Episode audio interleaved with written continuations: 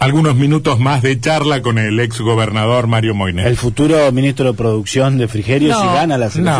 No, no, no. No, yo, no, pues si está en contacto. está- Estamos especulando. No, no, no, no. no, No, que puede, pasa hab- no que- puede hablar, no puede hablar porque estamos especulando. Ah, bueno. Yo, eh, yo, yo creo que va a ser presidente del Consejo Económico y Social. Mm, Vos sabés que eso no, eso, yo he, personalmente he dicho ya que esa herramienta, eh, que además fue hace poco, va, un año, eh, Iván Pesuto hizo todo un análisis de los puntos que han quedado pendientes de la reforma constitucional del 2008 y toca especialmente la necesidad de, de constituir el Consejo Económico Social como ya está funcionando en la nación. ¿Me deja pasar un chivo familiar? Sí. Década del 40, lo planteó un funcionario radical que se llamaba Antonio Tardelli, que era mi abuelo. Consejo Económico Social. Em, porque la política no resuelve todas las cosas si no hay una representación, porque siempre está el peligro de lo corporativo también, ¿no? De los empresarios y los sindicalistas resolviendo, pero para eso está la política, ¿no? Pero, pero con la participación de determinados actores en la toma de decisiones es fundamental. Parte de la base que en el Consejo Económico Social están representados todos los colegios profesionales, eh, todos los gremios, eh, todas las asociaciones empresariales, de tal forma que eh, es muy interesante. Sí, con, con mucho gusto. ¿Le gustaría eso?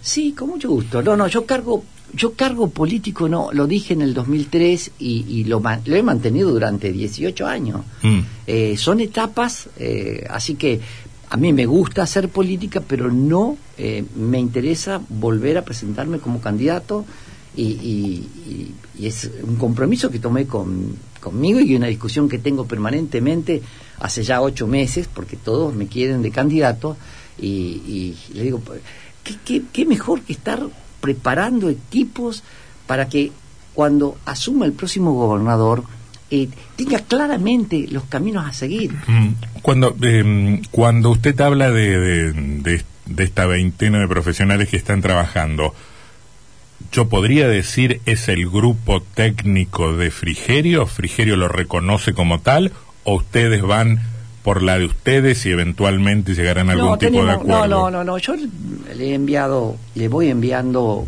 eh, varios trabajos. Él me ha enviado algunos que otros que ha recogido, como por ejemplo de vialidad, que se lo entregan. Eh, suponemos que en marzo o abril del año que viene, terminado este proceso, hay muchos temas pendientes, hay que estudiar todos los organismos descentralizados, por ejemplo.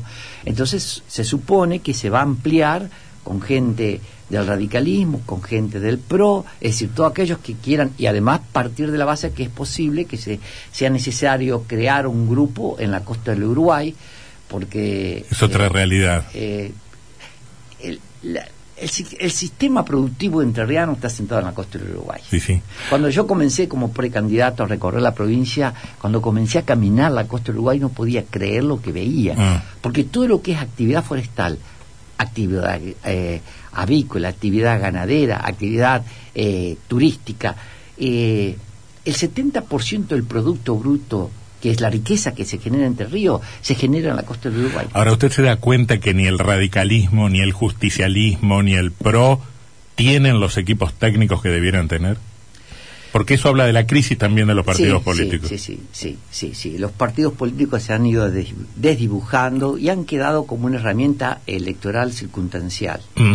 Bueno, yo creo que ese problema está en la base de, de- de los desacuerdos de las coaliciones, este, mm, em, porque no hay instancias de deliberación en el kirchnerismo, en el masismo o en el albertismo. Terminan siendo tres o cuatro figuras que juegan en la discusión sus individualidades. ¿Dónde están los espacios de discusión? ¿Dónde están los congresos peronistas o radicales o Sí, del PRO? desaparecieron. Desaparecieron. Sí, además, eh, parte de la base que eh, generalmente los ministros y el gobernador están con lo cotidiano. Mm. Entonces, ¿cuándo queda tiempo para estudiar, analizar, proyectar? Mm. Eh, no, no es fácil. Mm. Y cuando tenés el condicionamiento financiero, que vivir solamente para pagar sueldo, es mucho más preocupante porque, porque si estás terminando de pagar el 15 o el 16 de cada mes, ahora ha mejorado el perfil el, de pago del gobernador, pero bueno, tenemos por delante 730 millones de dólares a pagar que, eh, mm. bueno, espero que el gobierno nacional eh, lo tome para sí y le dé 20 a 25 años, por ejemplo, a mm. nuestra provincia de Entre Ríos, y ahí sí nos sacamos uno de los dos grandes problemas que tenemos. La deuda externa contraída y el déficit de la caja de jubilaciones que ya anda en el orden de los 200 millones de dólares anuales. La WADER no es tan significativo, dice usted. No, la en, en términos financieros, digo. No, no. Lo que he escuchado de la WADER es que necesita un análisis muy profundo. Excesivo número de designaciones. Me da un poco de miedo cuando empieza así. Sí, excesivo número de designaciones. Eh, y, también eh, replantear eh, cómo la UADRE está respondiendo, las carreras técnicas, las tecnicaturas, al perfil productivo de la provincia de Entre Ríos. Eso también es... Carreras que se necesiten en cada una de las regiones. Mm. Fíjese que en Concepción... Bueno, pero se, supone que está pensada en esos términos, ¿no? Este, no, no sé si efectivamente da la respuesta necesaria. Bueno, pero ese es un problema de la universidad en general y no solo de la UADER. Mm. Sí, en general. Eh, ha hecho un planteo en general que hay que hacer. Em, eh, le iba a decir lo siguiente. Ayer hablamos con Frigerio y Frigerio hablaba. El problema es el trabajo, trabajo, trabajo. No, se, genera trabajo. Vamos a suponer que la serie de reformas que usted cree que necesita la provincia se llevan adelante en el plano administrativo, en el aparato del Estado. Mi opinión es que serán absolutamente inútiles o insuficientes si la economía argentina no encuentra un, un modelo de crecimiento. No crecemos no es que este, crecemos poco, no crecemos. Bien, eh, para la gente, desde el año 2008 al 2021, que va a terminar con el 50%, hemos tenido exactamente 13 años eh, con una inflación promedio del 32%. Y la economía eh, va a terminar menos 2, menos 3, y hay casi 6 millones más de argentinos que se sientan a la mesa a comer. Eso te marca el nivel de empobrecimiento que hemos tenido. Eh, a mí me gusta, a ver, ¿qué ¿por qué estamos trabajando con tanta anticipación? Para que eh, el próximo gobernador cuando asuma le diga al gobernador Bordet, gobernador, muchísimas gracias por los servicios prestados. Si fue mucho o poco, eso lo juzga el pueblo argentino pero vaya a descansar tranquilo que nosotros no vamos a vivir todos los días diciendo que por culpa de Bordet de la pesada no herencia. esto, sí, la pesada herencia. Terminemos. Es decir, cuando vos vas, vos sabés que vas a asumir con un déficit de la caja de jubilación de 200 millones, que tenés, bueno, van a quedar 600 pendientes de pagar, que tenés que buscar la solución y no caer en la mediocridad que como lo, no lo podés resolver, la culpa. Yo ya estoy cansado de toda esta historia, que por culpa de Mac, que por culpa de Cristina, por culpa de Néstor, por culpa de Dualde, cada vez que alguien se proponga tomar un gobierno provincial, un nacional, dedicarle tiempo a ver cómo lo solucionás, porque para eso el pueblo te vota, para que lo soluciones. Mm, y no vivir del pretexto de por qué. Yo no le tengo que explicar a usted que fue gobernador de la provincia que los gobernadores pueden hacer muchas cosas, pero también están muy limitados. Si tienen 100 pesos, tal vez pueden resolver que hacen con 20. Los otros 80 están comprometidos porque van a los sueldos, a las jubilaciones, a las municipalidades. ¿Sí o no? Sí, a ver, eh, nosotros nos fuimos un poquito del tema. Eh, ¿Qué posibilidades tiene Entre Ríos? Todas por los grandes vectores económicos que tienen su perfil. Sí, está bien. Usted me decía al principio, bueno, pero si la macro no es favorable, es decir, si por ejemplo el dólar no tiene un valor que le permita exportar con rentabilidad, ¿cómo mejoramos el nivel de exportación? Bueno, este es uno de los temas que se supone quien venga, porque como estamos caminando ahora, eh, la economía va a estar peor el año que viene eh, ¿cuándo se va a entender que acá hay que ordenar y que el Estado no puede gastar más de lo que recauda? ¿Cuándo?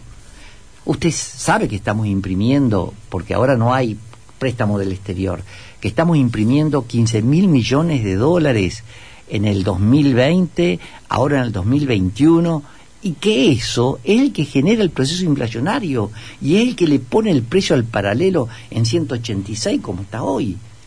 Eh, hay que definitivamente hacer lo que hizo Portugal. Portugal durante tres o cuatro años fueron muy sacrificados, pero puso la inflación en caja al 4 al 5%. Pero es un ajuste, Moine, que acá no sé si se lo soporta la gente. Lo que pasa es que acá el, Dos eh, caminos tiene. el ajuste, eh, Moine, eh, el ajuste en la Argentina se tiene que hacer con una población que en el 50% es, es pobre. Entonces, digamos, ese, ese, ese sector no puede, ese sector no puede, no puede no tolerar se- más correcto, ajuste. Porque no se quiso ordenar durante todos estos años por ese concepto, cada día estamos peor. Mm. Argentina tiene dos caminos interesantes. Primero, mejorar ostensiblemente la- el nivel de, de exportación. Y gracias a los precios de los granos, este año vamos a terminar cerca de 80 mil millones de dólares. Pero no podemos mejorar en cantidad y no solo por, Bueno, no culpa. solo por el por por, por el, el valor competitivo del dólar. Yo le decía a algunos amigos, síganlo a Culfa. Culfa para mí está haciendo una muy buena gestión. Ha mejorado el perfil a varias economías regionales, bajándole o eliminando retenciones que tenían para exportar. Eh, y el otro camino, la herramienta del crédito. Cuando yo, yo tenga una inflación del 4%, voy a comprar un auto a 10 años, una casa en 30 años. La economía de la artículo- Argentina, la economía argentina es de la que peor relación tiene entre nivel de crédito y Pero por PBI. supuesto, por supuesto no existe la herramienta del crédito. Mm. Existe, pero una tarjeta de crédito te cobra el 120% para financiarte en 7 8 cuotas. No, y a los sectores productivos en general. Además, todos los países, todos Mm. los países, salvo Venezuela, de Latinoamérica, están con la inflación del 3 o el 4% anual. Y Mm. nosotros con el 50%. Mm. Eh, ¿Me deja un mensaje esperanzador para cerrar este, este diálogo? Eh, me cuesta muchísimo. Me cuesta muchísimo Mm. porque además me, me desdigo lo que dije hace un año en un medio de comunicación argentina fue. Pero de todas formas, eh, después de esa frase, me embarqué en esto de volver a la política para trabajar sobre proyectos con suficiente tiempo para que den réditos después. Eh, ah, ¿Sabe por dónde pasaría? Por, por, por matar un poco la grieta. Yo, ¿sabe, ¿sabes? Con esto de, de, de dar, eh, medi- a- ampliar las medidas eh, y, y evitar tantas restricciones, yo le hubiese dicho al presidente, bueno, presidente, llame a la oposición y tome una decisión en conjunto. Habría que ver si la oposición eh, hubiese que respondido estar- con generosidad. Hay que estar a la altura de la circunstancia. Es, usted sabe que la grieta s- se profundizó en estos dos años. No tengo ninguna duda, pero, pero me, me parece un- una respuesta infantil e inconducente y responsable también de la política, ¿no? Bueno, yo, yo espero, yo espero sinceramente que, que el próximo presidente o este mismo presidente, si sigue en funciones, este en algún momento despierte y la oposición acompañe, porque lo contrario vamos a seguir eh, elevando los porcentajes de pobreza y, y algún día tenemos que darnos cuenta que tenemos que transitar juntos. Mm. Mario Moine, gracias por esta No, charla. ustedes.